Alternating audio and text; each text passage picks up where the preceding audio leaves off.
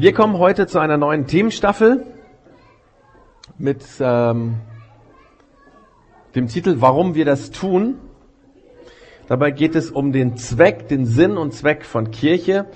Ähm, also wenn wir heute in der Fußgängerzone eine Umfrage machen würden zu dem Thema, wozu gibt es eigentlich Kirche, würden wahrscheinlich die meisten das nicht wirklich sagen können. Vielleicht würden die Leute solche Antworten geben wie Kirchen gibt es, damit der christliche Glaube von den Leuten, denen das wichtig ist, zelebriert werden kann oder äh, solche Dinge wie christlicher Glaube, das naja, irgendwie für die religiösen Menschen muss es halt irgendwie sowas geben oder so.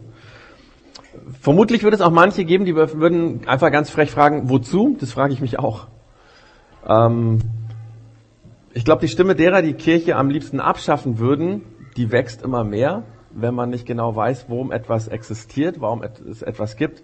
Dann ist natürlich auch die Frage ähm, ganz nah, man könnte es ja auch abschaffen oder warum schaffen wir es nicht ab? Aber die Frage ist, wozu gibt es Kirche? Ähm, wozu gibt es Kirchen? Was würdest du sagen? Wozu macht die Kirche das, was sie macht?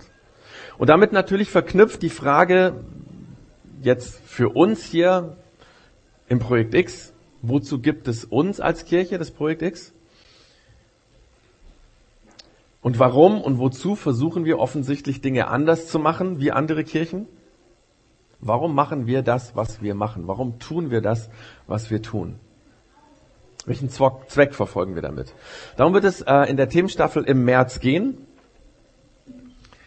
Und wir starten heute die Themenstaffel ähm, mit der Tatsache, dass Kirche für viele Menschen heute nicht mehr wirklich attraktiv ist. Die Zahlen der Kirchenaustritte reden da für sich, die sprechen für sich. Kirchen ähm, sind für viele Menschen nicht mehr anziehend.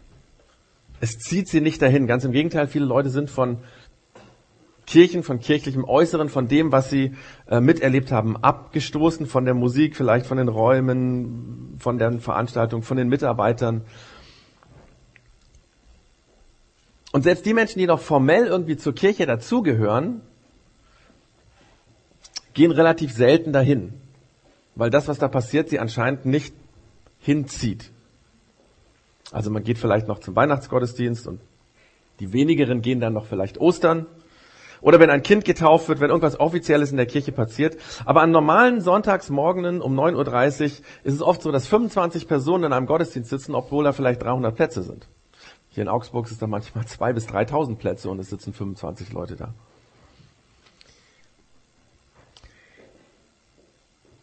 Jetzt gibt es natürlich auch andere Kirchen, wo das anders ist.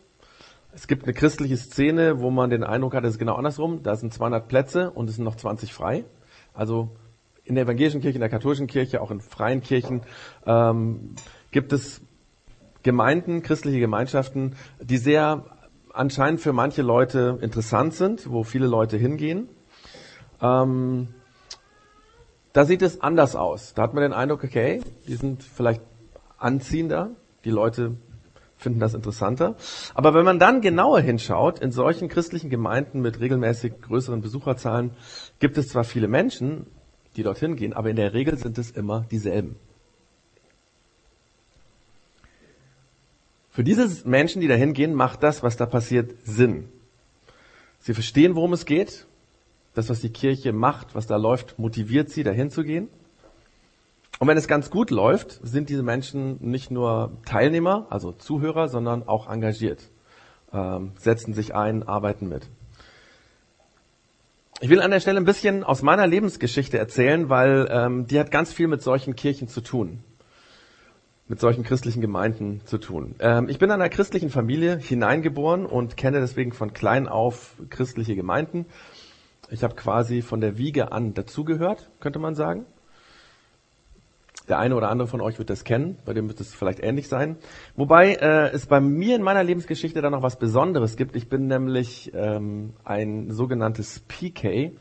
Im Englischen heißt es Pastor's Kid. Auf Deutsch könnte man sagen Pfarrerskind oder Pastorenkind. Mein Vater war Pfarrer oder Pastor. Das heißt, ich bin in den christlichen Räumen nicht normal gewesen, sondern ich bin da gestillt worden. Also ich habe quasi mit der Muttermilch aufgenommen, was da so passiert. Ich bin nicht nur im Kinderwagen da hineingefahren worden und wieder raus so am Sonntag, sondern meine Wiege stand auf dem Gemeindehaus. Ähm, Ich bin aber noch etwas Besonderes. Ich bin nicht nur ein PK, sondern ich bin auch ein sogenannter MK.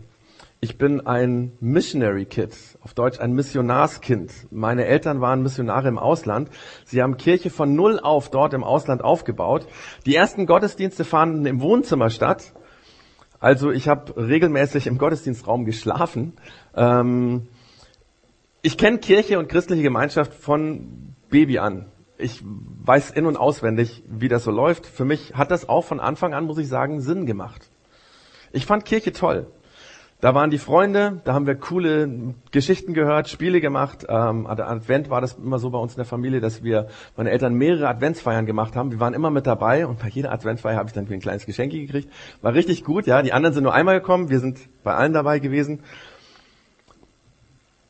Ich fand das als Kind richtig toll. Ähm, zudem war es bei uns so, ähm, dass am Sonntag nach dem Gottesdienst immer ein Essen gab. Das war in Japan, wo ich aufgewachsen bin, so in den Kirchen. ist Es in der Regel, dass nach dem Sonntagsgottesdienst die Menschen miteinander essen. Und ich rieche heute noch den unglaublich guten Duft von diesen Buffets, die es da gab. Äh, das war unglaublich lecker. Das war cool. Ich mochte das. Natürlich in der Teenagerzeit hinterfragt man dann alles so, das gab es bei mir auch. Aber so alles in allem würde ich sagen, ähm, ich fand Kirche positiv, ich habe das positiv erlebt und ich bin dann irgendwann mit 22 in die Fußstapfen meines Vaters getreten und habe angefangen, Theologie zu studieren. Ich wollte selber Pastor werden. Das heißt, um genauer zu sein, ich habe das als meine Berufung gesehen, diesen Beruf zu erlernen, Pastor, Pfarrer zu werden. Jetzt ist ja so, wenn man eine Ausbildung macht, dann denkt man irgendwann, fängt man darüber an, nachzudenken, was mache ich denn nach der Ausbildung? wie werde ich das, was ich da lerne, im Beruf einsetzen. Ich habe mir dann auch schon relativ bald darüber Gedanken gemacht im Studium, so schon, denke im zweiten, dritten Semester ähm, habe ich mir Gedanken darüber gemacht und weil ich einen sehr guten Draht zu Jugendlichen hatte, weil ähm, ich gemerkt habe, hey, ich bin so auf der Wellenlänge von denen, die mögen mich, die verstehen mich, deswegen habe ich mich angefangen mit Jugendkultur zu beschäftigen und mit der Idee, könnte ich nicht von Anfang an erstmal sozusagen in der Jugendarbeit, vielleicht als Jugendpastor, als Jugendreferent arbeiten und bei diesem Nachdenken darüber ist mir Folgendes aufgefallen. Mir ist aufgefallen, wenn du Jugendliche den Glauben vermitteln willst, das was du gerade lernst in der Theologie, dann musst du ihre Sprache sprechen. Dann musst du ihren Lifestyle verstehen, dann musst du wissen, was für Musik sie hören, ähm, dann musst du diese Musik vermutlich auch in deiner Arbeit mit einbauen. Dann musst du einfach wissen, was hip ist in der Jugendszene, was gerade in ist, was out ist. Das ist total wichtig. Und ich habe gemerkt, wenn du wirklich von den Jugendlichen verstanden werden willst, dann musst du in diese Kultur hineintauchen. War nicht so ganz einfach für mich, weil ähm, damals ist gerade so Techno und Dancefloor ziemlich äh, im Kommen gewesen. Ich fand diese Musik schrecklich. Äh, ich kann mich noch dran erinnern, wie ich bei uns in der Jugendgruppe, ähm, ich bin dann immer wieder auch, als ich studiert habe in Marburg, eben äh, nach Düsseldorf in die Jugendgruppe gegangen. Ich habe dann immer wieder mal darüber gesprochen und gesagt, hey, was für stumpfsinnige Musik, immer mit dem so dumme Musik und so, ja. Aber mir ist aufgefallen, wenn du die Jugendlichen erreichen willst, musst du diese Musik verstehen. Und ich habe dann angefangen, mir Techno-CDs zu kaufen, Dancefloor-CDs, und habe die hoch und runter gehört. Ich glaube, dass meine Zimmernachbarn im Studentenwohnheim das ziemlich nervig fanden. Ähm, ich wollte diese Musik verstehen und tatsächlich, nach einigen Wochen habe ich angefangen, diese Musik zu lieben. Es wurde zu meiner eigenen Musik. Und logischerweise habe ich dann 1995, als ich in Augsburg als Jugendpastor angefangen habe, mit dieser Dancefloor-Musik gearbeitet. Wir haben erstmal Partys gemacht, relativ kurz äh, danach haben wir den ersten Dance-Gottesdienst gemacht. Wir waren damals in Bayern, der erste Dance-Gottesdienst, den es gab. Äh, Radio Fantasy, RT1, die AZ und sogar Antenne Bayern haben damals darüber berichtet. Die Leute von hier, ein paar waren dabei. Das war eine richtig geile Zeit. Es hat viel Spaß gemacht. Und wir hatten das Glück, dass wir eine Kirche hatten, die uns den Raum dafür gegeben hat. Die gesagt haben, hey, ihr dürft sowas machen. Bei uns in der Kirche. Guckt, wie ihr Jugendliche erreichen wollt. Und ähm, wir hatten in dieser Jugendarbeit richtig viele Jugendliche, die keinen christlichen Hintergrund hatten. Und von diesen Kids, die eigentlich so von zu Hause nicht viel christlichen Hintergrund mitbekommen haben, haben viele angefangen, an Jesus zu glauben wir haben angefangen, in dieser Jugendkultur eine christliche Gemeinschaft aufzubauen. Und das hat vor allem die Leute angezogen, die mit christlichen Dingen sich schwer getan haben. Die den Glauben nicht in die Wiege gelegt bekommen haben, wie ich es eben erzählt habe. Aber je länger ich diese Arbeit gemacht habe, ist mir aufgefallen, dass wir quasi eine Jugendkirche in der, ich will das mal so sagen, Erwachsenenkirche gebaut haben. So sehr uns die Kirche auch unterstützt hat, zu der ich gehört habe, gab es da immer eine gewisse Spannung zwischen dem, was wir in der Jugendarbeit gemacht haben und das, was die Erwachsenenkirche oder Erwachsenenarbeit gemacht haben. Wir haben eine Jugendkirche aufgebaut, die Jugendliche vor allem anzieht, die mit kirchlichen Dingen sich schwer tut. Aber die Erwachsenenkirche war genau andersrum, dass dort sich Menschen wohlgefühlt haben, die das Christliche so kannten, die sich dort wohlgefühlt haben. Unsere Kultur war für nicht christlich, nicht kirchlich geprägte Menschen, aber die Kultur dieser Kirche war eher für kirchlich geprägte Menschen. Da gab es eine Spannung. Ich muss an der Stelle ganz fairerweise sagen, dass diese Kirche, diese Gemeinde, zu der ich gehört habe, wo wir die Jugendarbeit gemacht haben, dass es denen ihr Ziel war, neue Menschen zu erreichen. Das Ziel war, wir möchten Menschen, die weit weg von Kirche und Glaube sind, die damit nicht viel anfangen wollen, die wollen wir erreichen. By the way, ich glaube, dass in fast allen Kirchen, deren Gottesdienste gut besucht ist, dieses der, das Ziel ist. Ich, also das muss ich ganz ehrlich sagen. Ähm, diese Gemeinde damals war so, die haben gesagt, wir möchten neue Leute erreichen. Aber mir ist damals immer mehr aufgefallen, die Kultur, die dann wirklich dort existiert hat in dieser Kirche, war eine Kultur, die für kirchlich, für christlich geprägte Menschen war. Genau, eine Kirchenkultur für kirchlich geprägte Menschen. Und ich habe den Eindruck, dass viele, wenn nicht sogar die meisten Kirchen, genau so eine Kultur prägen. Für Menschen, die so einen Background haben, die das kennen. Und diese Menschen, die dann kommen, die finden das auch gut. Die verstehen, was da passiert. Ähm, die mögen das Programm. Ähm, die kommen regelmäßig, die engagieren sich im besten Fall. Für, mich, für sie macht das Sinn. Die Musik, die da läuft, die Predigten, wie sie gehalten werden. Äh, das Gebäude finden sie attraktiv. Die Uhrzeiten, an denen Veranstaltungen stattfinden, passen. Das Miteinander, die Sprache, die Leute, das ist für sie alles okay. Aber an den Jugendlichen damals habe ich gemerkt, dass diese Kultur, diese Erwachsenenkirche für diese Jugendlichen gar nicht gepasst hat. Ich habe nämlich gemerkt, dass diese Jugendlichen zwar angezogen waren von der Jugendarbeit, dass sie aber das, was sonst in der Kirche gelaufen ist, abgestoßen hat. Und je mehr ich über diese Spannung nachgedacht habe, habe ich gemerkt, könnte das nicht auch anders sein? Was wäre, was wäre, wenn Kirche so anziehend sein könnte, auch für Menschen, die das nicht kennen, wie zum Beispiel der Osterplärrer, wie ein FCA-Spiel oder wie das Modularfestival? Müssten wir dazu nicht Kirchenkultur eigentlich verändern, dass gerade Menschen es attraktiv finden, die keinen christlichen, keinen kirchlichen Hintergrund haben? Und damit natürlich verbunden die Frage an uns, weil wir denken ja praktisch über unsere Kirche nach.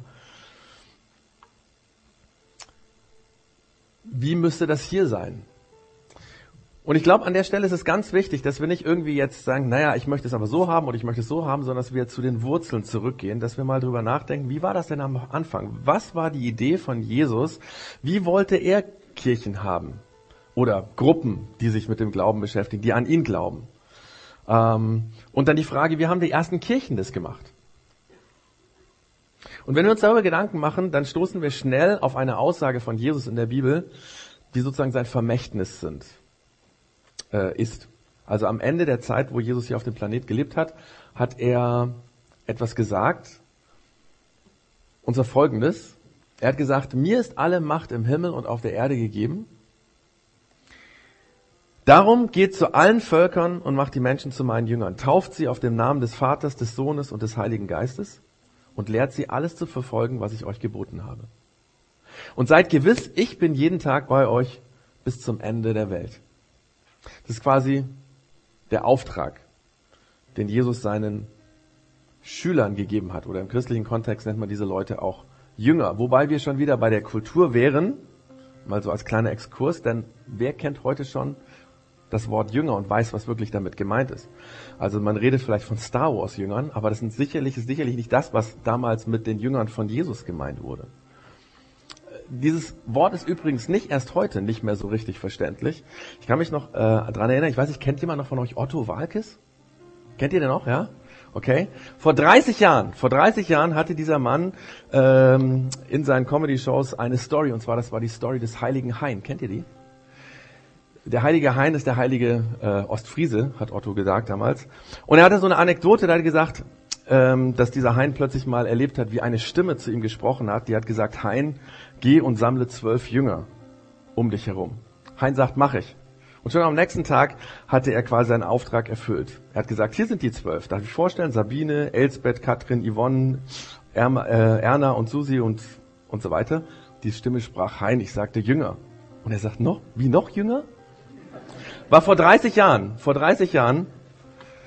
Auch damals ähm, war dieses Wort, gehörte nicht zum allgemeinen Wortschatz in der deutschen Sprache, aber bis heute steht in der Bibelübersetzung Jünger und nicht Schüler. Warum? Aber mal so als kleiner Exkurs. Also, dies ist der Auftrag, den Jesus seinen Schülern gegeben hat.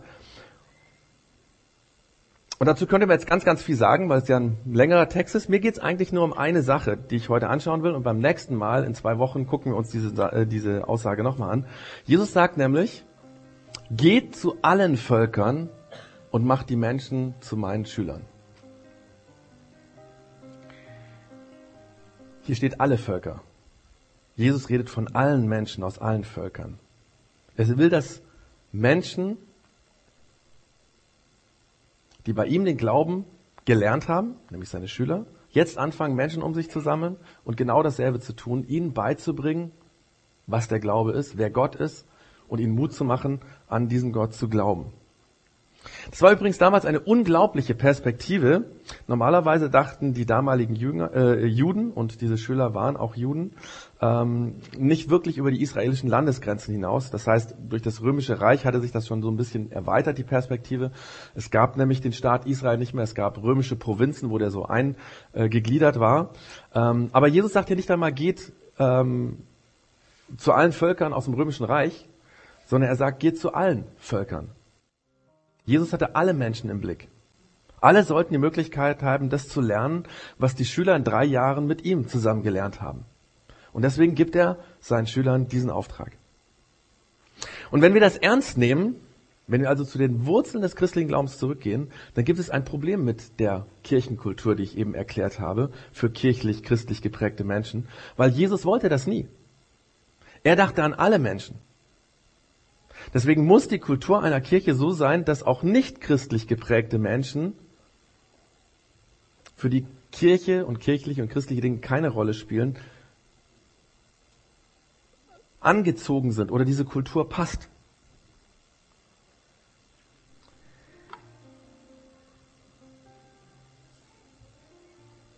Also Menschen, die mit Religion, mit Glaube sich schwer tun, die vielleicht nur noch auf dem Papier Kirchenzugehörigkeit haben, dass die trotzdem die Kultur der Kirche verstehen. Und ich glaube, dass alle Pastoren, die ich hier in Augsburg kenne, mir in dieser Sache nicht widersprechen würden. Theoretisch steht das für alle ganz klar. Kirche sollte ein Ort sein für Menschen, die auch keinen christlichen Hintergrund haben.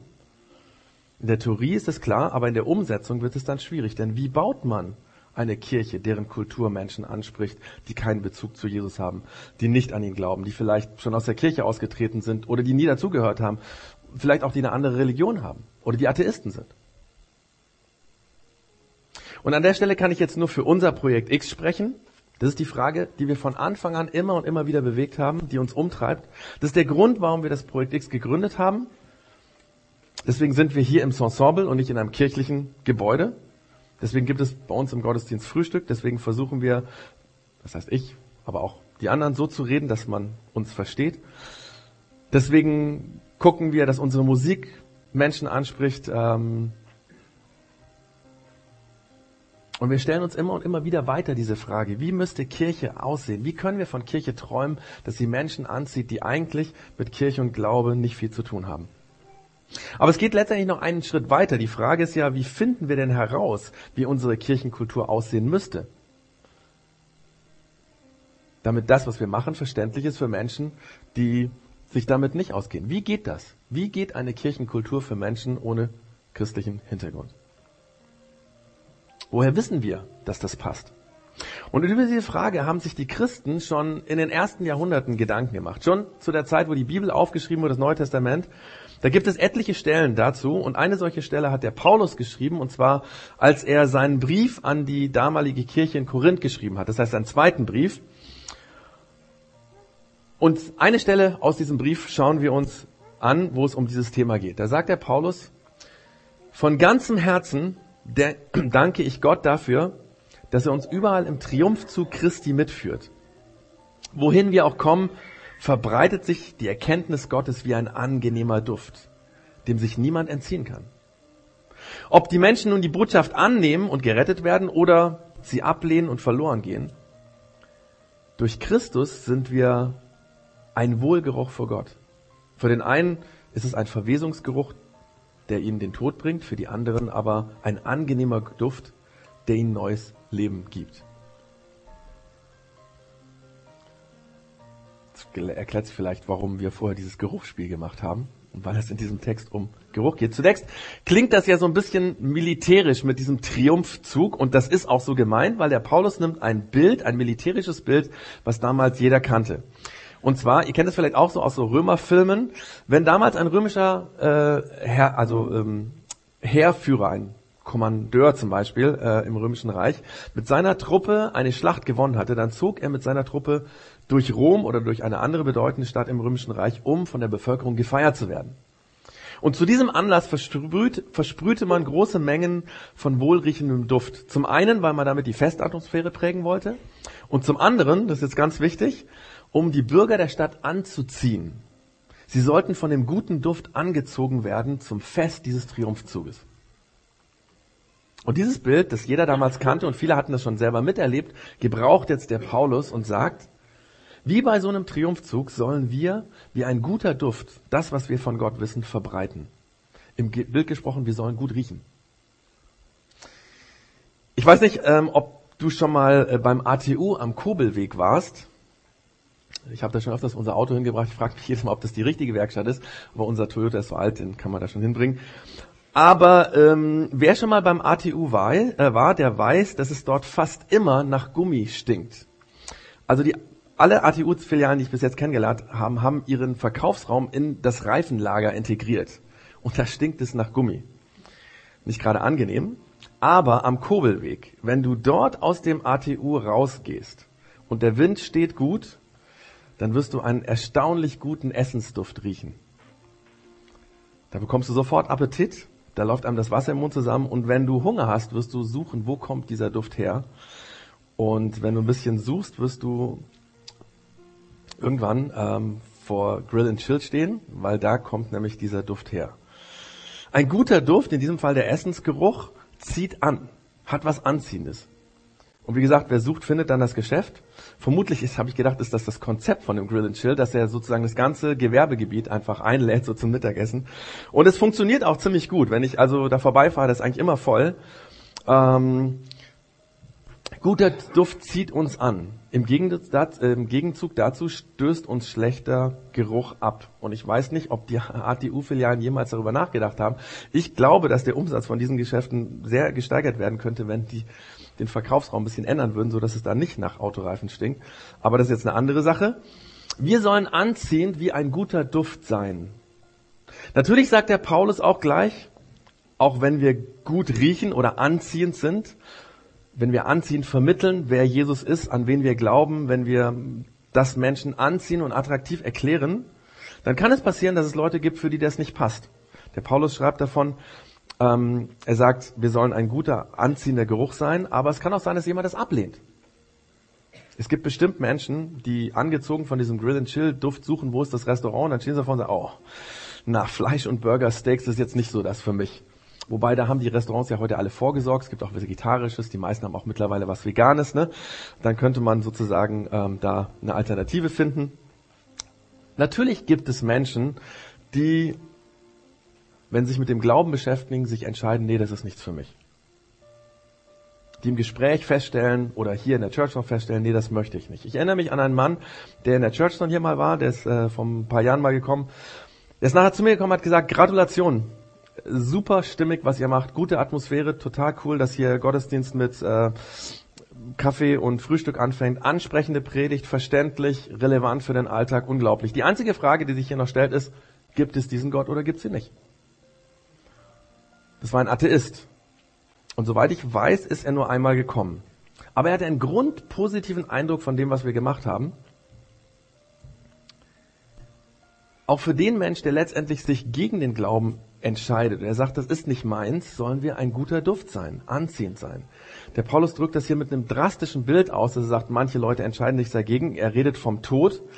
Ich meine, wir glauben, dass Jesus uns schon hier auf dieser Welt das ewige Leben geben will.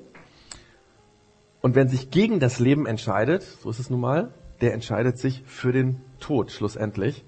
Vielleicht sagt der Paulus das hier so krass diesen Lesern, die das gelesen haben, das waren ja alles Leute in der Kirche, weil er damit sagen will, wie ernst das Ganze ist. Wir wollen Menschen mit Jesus in Kontakt bringen, damit sie ein echtes, sinnvolles, erfülltes, hoffnungsvolles Leben bekommen. Dafür sind wir da, dafür sind wir angetreten. Es geht hier nicht um Glaube als nice to have, sondern es geht um das Beste, was es gibt. Aber selbst wenn jemand für sich entscheidet, für mich ist das nichts, für mich ist dieser Jesus nichts, dann soll er zumindest uns erlebt haben als Menschen, die anziehend sind, die ein guter Duft sind, die ansprechend sind. Wenn sonst nichts hängen geblieben ist, soll hängen geblieben sein, dass Kirche anziehend, faszinierend, relevant für den Alltag sein kann. Und wenn so ein Mensch irgendwann, und das passiert ja manchmal, sich da doch anfängt für den Glauben zu interessieren, dann weiß er, wo er hingehen kann. Aber das sind ja nur die einen Menschen. Es gibt, nach meinem Eindruck, sehr, sehr viel Mensch, mehr Menschen in Deutschland, die sich für Glaube interessieren, die Spiritualität interessant finden, für die aber Kirche abstoßend ist die von der Kirchenkultur nicht angezogen werden, die aber eine Sehnsucht nach Glaube und nach Gott haben. Und deswegen wollen wir eine Kirchenkultur prägen für Menschen ohne kirchlichen Hintergrund. Letztens habe ich mit einem Freund mich unterhalten.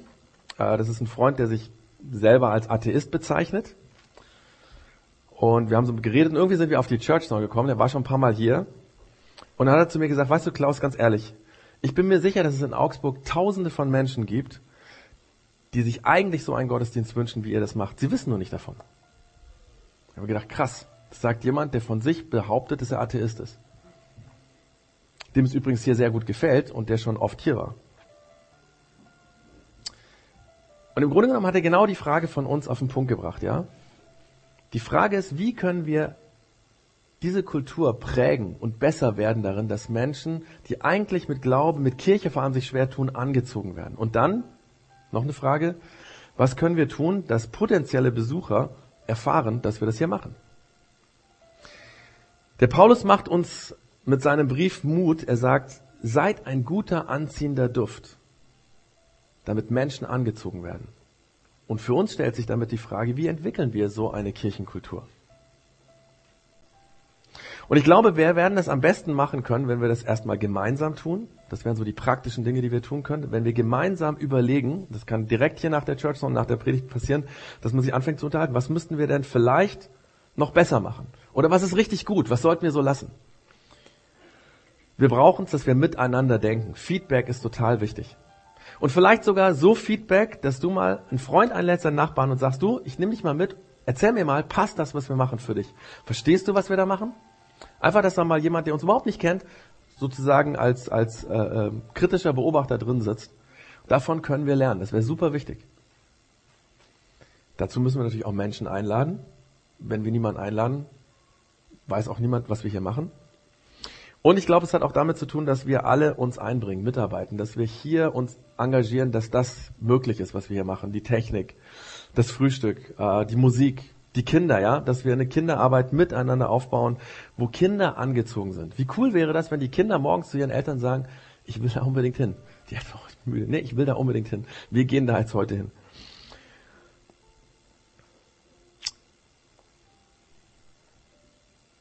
Ich bin mir sicher, dass jeder mitmachen kann.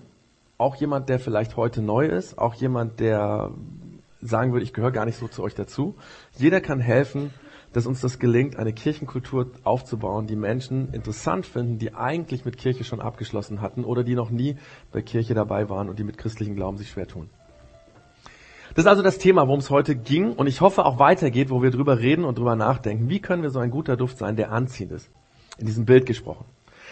Jetzt weiß ich aber, das ist so mein allerletzter Gedanke, dass hier vermutlich einige sitzen, die sagen, Klaus, du hast recht. Wir sollten eine Kirche sein, die auch neue Menschen anzieht. Das ist gut, aber was ist dann mit mir? Da mischt sich vielleicht so ein ungutes Gefühl in die Zustimmung, wenn es um Menschen geht, die keinen großen Bezug zur Kirche haben, gibt es dann auch Inhalte und einen Platz für mich, der vielleicht schon lange Christ bin? Also die Frage, ist es möglich, dass eine Kirche für neue Menschen offen ist und anziehend ist und trotzdem auch langjährige Christen in ihrem Glauben weiterkommen können, wachsen können? Ist es ein Widerspruch oder passt das zusammen? Und darum wird es in zwei Wochen gehen in der Church Zone unter dem Titel Wachstum oder Stillstand. Und ähm, da lade ich alle wieder herzlich, herzlich zu ein. Und ich glaube, das äh, wird so ein nächster Step sein, in dem zu verstehen, äh, warum wir das tun, was wir tun. Genau. Und ähm, ich will gar nicht mehr viel sagen, sondern an der Stelle mache ich einen Cut. Die Band wird jetzt am Ende noch ähm, einfach ein bisschen Musik spielen, so um die Atmosphäre zu prägen. Ihr könnt gleich auch, ich hoffe, über das äh, reden, ähm, euch unterhalten. Wie ist es im Projekt X? Gelingt uns das? Ähm, ist es wirklich anziehend? Sind wir ein guter Duft oder stinken wir mehr oder was auch immer? Und ähm, mit diesen Gedanken wünsche ich euch eine total gute Woche. Ich hoffe, dass ihr ähm, eine inspirierende, schöne Woche habt. Und wenn euch was einfällt dazu, wenn ihr heute was erlebt habt, wo ihr denkt, hey, da müsste dran gearbeitet werden und das ist gut, dann könnt ihr gerne Feedback geben, entweder at info at projektx-augsburg.de oder ihr könnt es mir sagen oder jemanden, den ihr kennt aus der Gemeinde. Genau, damit wünsche ich euch schon einen schönen Sonntag und eine gutes Zusammensein. Man kann auch gerne Kaffee trinken und vielleicht noch ein bisschen was essen. Und genau. Schön, dass ihr da wart und bis in zwei Wochen hoffentlich. Ciao.